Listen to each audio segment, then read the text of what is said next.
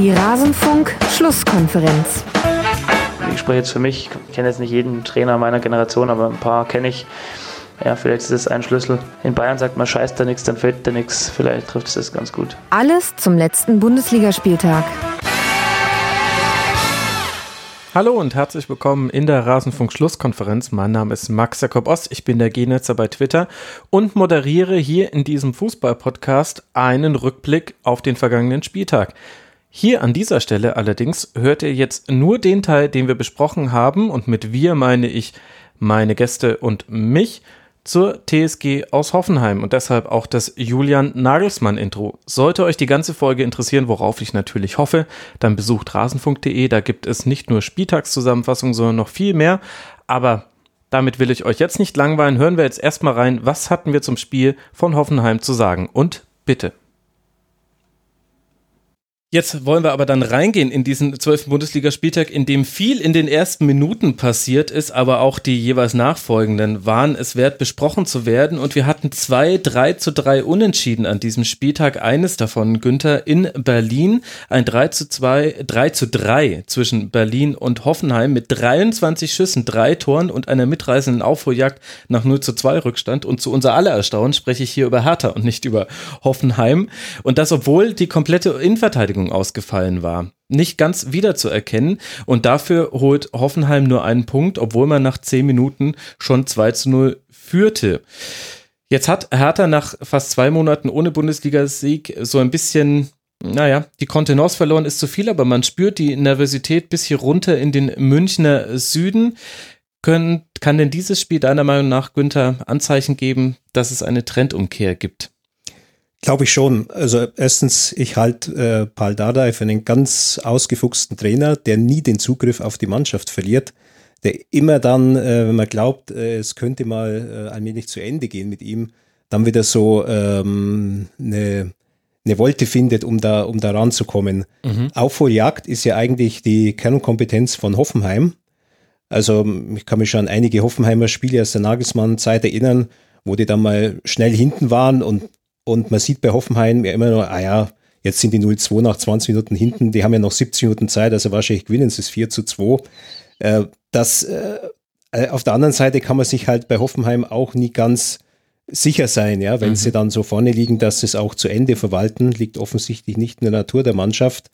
Ich fand also schon bezeichnend die äh, fast schon beleidigte äh, Reaktion von Nagelsmann, der auf seine Mannschaft so äh, fast eingedroschen hat ja. kann man sagen, äh, als er dann den Thomas Tuchel zitierte, dass also die Haltung zur Defensive doch sehr wichtig wäre und äh, verteidigen würde zwischen den Ohren anfangen.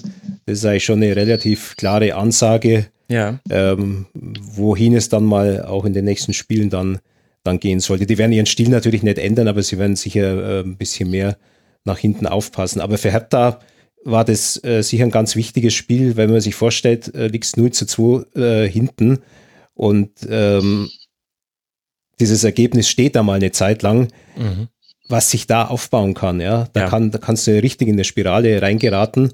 Aber ich glaube, so ein, so ein Datei-Team, das kommt dann schon in erster Linie über die Psychologie und über die, die Rotzigkeit und über die Widerstandskraft. Mhm. Insofern war das dann äh, für Hertha gefühlt schon fast ein Sieg. Ja, das spiegelt ja auch so ein bisschen die, den Paul Dardai als Spieler wieder. Also der, das war ja einer, der, der nie aufgegeben hat, der immer marschiert ist, ähm, ähm, dem man vielleicht äh, jetzt nicht unterstellen musste, dass er, dass er für, für technische Kabinettstückchen äh, äh, bekannt war, aber dass er eben immer alles in die Waagschale geworfen hat. Und manchmal ist es halt dann doch so einfach. Und ähm, ja, wie Günther schon sagt, also man hat wirklich das Gefühl, dass er sich überhaupt nicht abnutzt. Also bei vielen Trainern ist ja so ein Abnutzungseffekt schon, schon erkennbar. Ähm, bei ihm überhaupt nicht. Ähm, ähm die spielen jetzt keinen wunderschönen, ansehbaren Fußball, ähm, aber sie spielen, sie spielen das sauber und sie, mhm. sie, sie punkten konstant. Ja.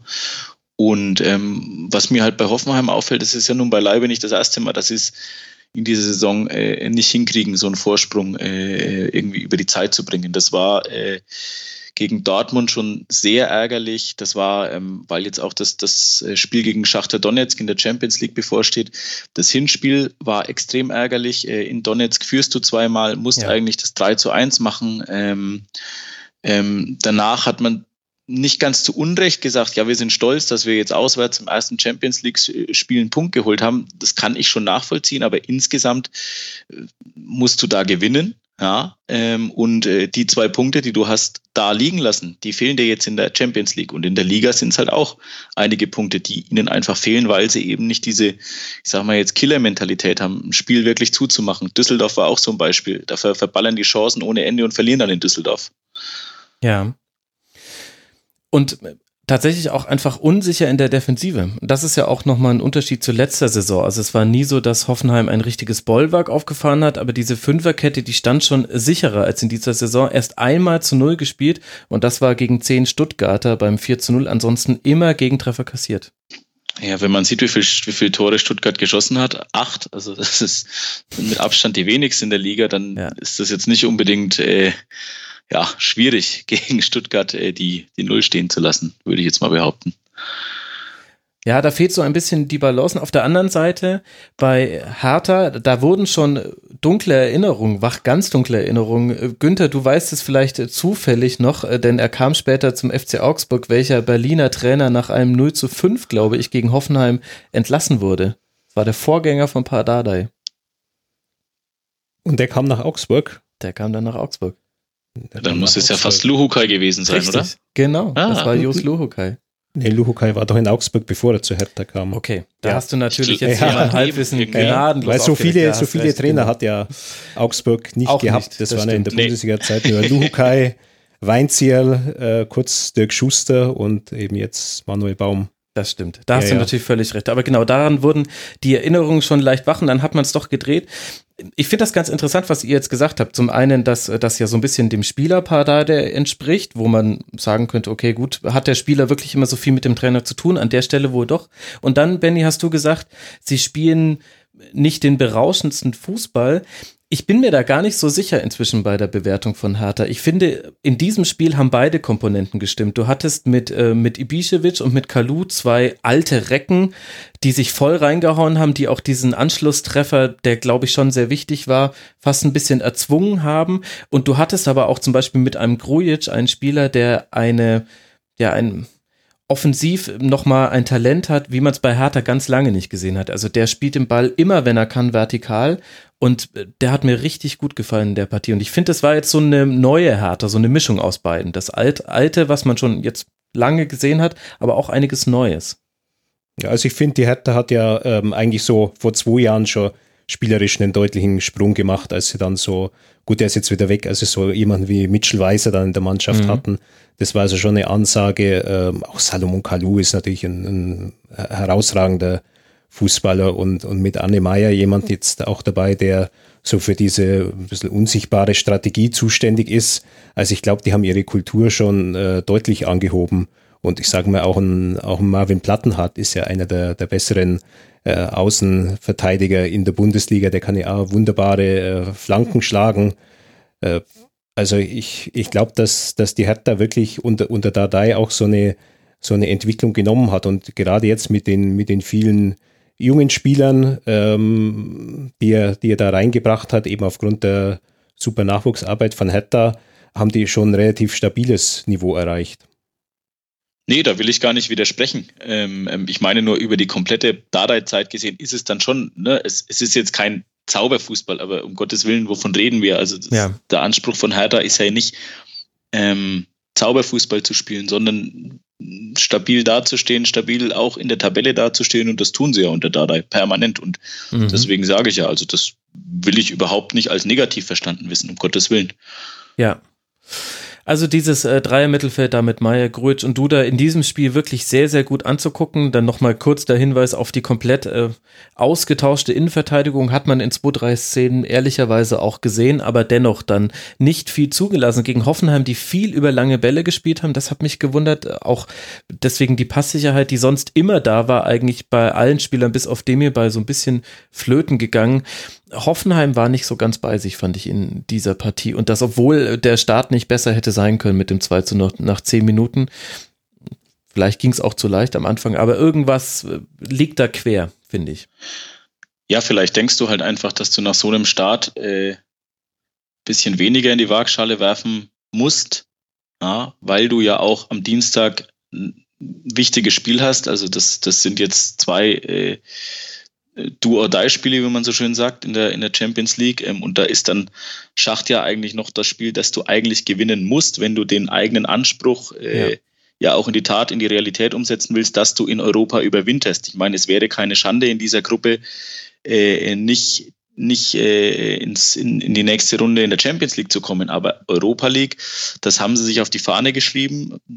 Da müsste Platz drei her, nachdem sie letztes Jahr ja in der, in der Europa League äh, nach der Gruppenphase ausgeschieden sind. Das wollen die schon. Das, das äh, ist auch ihr Anspruch. Und ja, das spielt sich dann sowas vielleicht ein bisschen in den Köpfen ab. Also was halt bei Hoffenheim ein ganz großes Problem ist, ähm, ist momentan, äh, dass äh, Flo Grillitsch fehlt. Ähm, mhm. Der ist extrem wichtig für die. Der hat sich unfassbar äh, gemacht. Äh, schon in der letzten Saison wurde ja da zum Stabilisator wirklich zu diesem, zu diesem Scharnierspieler irgendwo zwischen Offensive und Defensive, der gemeinsam mit, mit mhm. Kevin Vogt da den Ton angibt. Ähm, ja, der fehlt ihnen jetzt. Dennis Geiger, der das ja Anfang der letzten Saison äh, sehr überraschend dann auch sehr, sehr gut ausgefüllt hat, äh, fehlt auch schon länger, ist jetzt gerade ja. wieder am Zurückkommen. Ähm, ähm, aber ich denke nicht, dass er vor der Winterpause jetzt noch ein riesengroßer Faktor sein wird. Ähm, der braucht auch noch Zeit, um wieder reinzukommen, was auch völlig legitim ist. So, und Harvard Nordfight hat nach wie vor so ein bisschen Probleme in Hoffenheim anzukommen. Er ist ja eigentlich als, als rechter Innenverteidiger geholt worden. Natürlich kann er auf dieser Sechs spielen. Ähm, ja, aber insgesamt ähm, ähm, ist da sowohl bei Grillitsch als auch bei, bei Geiger, wenn er denn wieder fit wird, ist das ein Klassenunterschied gegenüber, gegenüber Nordfight. Mhm. Vielleicht ist das auch wirklich die neuralgische Stelle bei Hoffenheim. Denn da war immer ein Spieler, der, so, der beides konnte. Also sowohl die hohe Passsicherheit im Aufbau, also früher ein Rudi, dann eben ein Geiger und ein Grillitsch, als auch ein sehr hohes Laufpensum und was man immer so ein bisschen unterschätzt, bei allen der drei genannten, weil sie eben so sicher im Spielaufbau sind, guckt man immer gerne auf Passquoten und wie viele äh, Torschüsse vorbereitet wurden und der Pass vor dem Assist. Aber die haben auch richtig viele Bälle erobert. Also das war auch gegen den Ball einfach ist es mit die wichtigste Position bei Hoffenheim. Vielleicht kann man es tatsächlich auch, diese Unwucht, die wir ausgemacht haben, vielleicht hängt die auch damit wesentlich zusammen.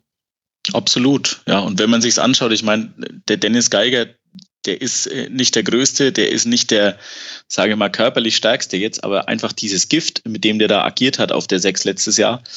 Ähm, mhm. Und auch ein Flo Grillitsch, der hat jetzt den Vorteil, dass er bisschen größer ist, aber er ist ja auch sehr, sehr schlaksig. Also der ist jetzt kein Bulle, wie man so schön sagt. Und trotz alledem, die, die verhalten sich unglaublich clever, die, die laufen Räume gut zu, die, die antizipieren früh. Ähm, ja, und äh, das fehlt denen momentan, finde ich. Ja. Mir fehlt wie ein Cenzo Grifo in der Aufstellung. Da denke ich mir eigentlich, das ist so ein, so ein Mann, auf den Hoffenheim gewartet haben müsste. Und der äh, da äh, so eine Rolle einnehmen kann wie zu seiner Freiburger Zeit, nachdem das äh, in Gladbach für ihn schlecht lief. Aber irgendwie, ja, vielleicht kommt er in der Rückrunde. Ja, es ist bei Nagelsmann ja nicht so, dass ein Spieler von Anfang an funktionieren muss, sondern dass sich da schon was entwickeln kann. Aber mh, eigentlich wundert es mich schon, dass der noch keine größere Rolle spielt. Also die Anlagen hat er dazu, definitiv. Ich meine, das hat man, wie du ja völlig zu Recht sagst, in Freiburg gesehen. Ähm, Nagelsmann hat vor ein paar Wochen gesagt, er verkrampft ein bisschen zu sehr, weil er es zu sehr erzwingen will. Ähm, mhm. Er war ja auch äh, schon in Hoffenheim lange, hat sich da nicht durchsetzen können. Ähm, Alex Rosen hat ihn zurückgeholt, weil er ihn eben noch aus der Akademie kennt. Rosen war ja früher Akademieleiter, hat ihn quasi damals schon äh, aus, aus Karlsruhe geholt. Ähm, ja, und, und das ist halt sowas, das könnte tatsächlich sein, dass der erst in der Rückrunde richtig durchstartet. War ja bei Grillitsch beispielsweise letztes Jahr auch ähnlich. Der, mhm. der wurde auch erst so richtig wichtig in der Rückrunde. Ja, bei Griffo vielleicht auch tatsächlich noch eine Positionsfrage. Also bei äh, Freiburg hatte er immer so ein bisschen die Wahl, wie sehr er über den Flugel kommen möchte, war nominell oft dort aufgestellt, aber hat häufig eher den Halb Halbraum bespielt. Da gäbe es jetzt zwei Achterpositionen, die aber halt auch bockstark besetzt sind. Also dem hierbei wichtigster Spieler in der Hoffenheimer Offensive, seitdem er jetzt wieder zurück ist nach seiner Verletzung. Kramaric auch über viele Zweifel erhaben. Da ist die Konkurrenz groß und er ist eben eher so ein Wandler zwischen Außenpositionen Position und, und Halbraum. Und da hast du bei Hoffenheim durch diesen Fokus auf Schaderabek und Schulz zwei Außenverteidiger, die so weit nach vorne schieben, ist das eigentlich schon ganz gut besetzt. Vielleicht auch. Ja, Daher so aber, aber er kommt häufig von der Bahn, das stimmt, aber das ist, wäre im Hoffenheimer System nicht seine Position. Also da konkurriert mhm. er auch nicht mit Kaderabek und, und Schulz tatsächlich. Nee, nee, genau, er würde ähm, eher dann. Sondern eben mit, mit Demirbay und Kramaric. Ja, und, und genau. insgesamt kannst du ja Kramaric auch eins weiter nach vorne schieben. Und Griffo mhm. ist ja eigentlich so von seinem Naturell her ist er ja ein Zehner. Ja, er hat ja auch diese Abschlussstärke, ähnlich wie Demirbay aus der zweiten Reihe. Ähm, ja, und von daher finde ich ihn dann schon auf der Halbposition gut aufgehoben und auch sicher konkurrenzfähig. Bei dem hierbei darf man nicht vergessen, dass der extrem verletzungsanfällig war in den letzten, ja, mhm. eigentlich eineinhalb Jahren. Ähm, ja, und bei Kramaric muss man auch sagen, der, der musste viel durchrollen, hat dann auch noch mit Kroatien eine, eine WM spielen müssen. Ähm, dem tun sicherlich auch ab und an mal Pausen gut, aber er ist halt einfach individuell extrem stark, wie du sagst, ja. Und dann ähm, kann es natürlich für einen Griffo schwer werden, klar. Ja. Wir werden es beobachten. Wir könnten noch viele Worte verlieren, auch über das wunderbare 3 zu 3 von Lazaro und all die anderen Nebenkriegsschauplätze, die es gerade gibt. Ah, Krieg, falsche Metapher, aber die anderen Themen, die es gerade gibt. Bei Hertha, es findet eine Mitgliederversammlung statt am Montagabend. Für die war es jetzt sicher gut, dass man in diesem wichtigen Spiel noch zurückgekommen ist. Und es gibt noch die Personalie Michael Preetz, der hat seinen Vertrag verlängert und der, da sind viele Themen offen. Über Hertha wird demnächst mal wieder länger gesprochen werden müssen. Spätestens dann im Rasenfunk Royal in der Winterpause. Für Berlin geht es jetzt weiter dann bei Hannover 96, bevor man zu Hause Eintracht Frankfurt empfängt. Und Hoffenheim, Benny hat schon angesprochen, spielt jetzt zu Hause gegen Donetsk und gegen Schalke 04. Das zweite 3 zu 3 an diesem Bundesligaspieltag drohte ein bisschen die Diskussion über den zwölften Spieltag zu dominieren. Warum? Ja, weil es in München passiert ist und schon wieder der FC Bayern in letzter Sekunde Punkte verloren hat. Wieder zu Hause Luc Bacchio gelingt in München ein Hattrick der den Bayern richtig wehtut. Jetzt ist es, Benny, immer der natürliche Reflex, dann viel über die Bayern zu sprechen. Wir alle müssen uns erst wieder daran gewöhnen, dass diese Mannschaft auch Punkte liegen lässt. Ich würde diesen Reflex aber gerne zumindest kurz aushebeln und dir die Frage stellen, wie hat es denn die Fortuna geschafft, diesen Punkt zu entführen? Was lief denn da gut? ja, da lief gut, dass man mit diesem Tempo von, von äh, spricht er sich tatsächlich Luc Bacchio aus? Ich, ich dachte immer Luke Bacchio. Okay, aber jetzt habe ich wieder was gelernt. Sehr ja, gut. Äh ja, und so endet er auch schon wieder unser Rückblick auf das Spiel von Hoffenheim am vergangenen Bundesligaspieltag. Interessiert euch, was wir auch zu den anderen Spielen zu sagen hatten? Wir legen auch immer einen Schwerpunkt auf je einen Verein pro Sendung. Dann geht doch mal auf rasen.de. Da findet ihr auch noch viele andere Fußball-Podcast-Folgen zu den europäischen Top-Ligen, zu zeitlosen Themen. Ich denke, da dürfte für jeden was dabei sein. Würde mich freuen, euch dort wiederzusehen. Wenn nicht, hören wir uns an dieser Stelle wieder nach dem nächsten Hoffenheim-Spiel. Bis dahin macht's gut. Ciao.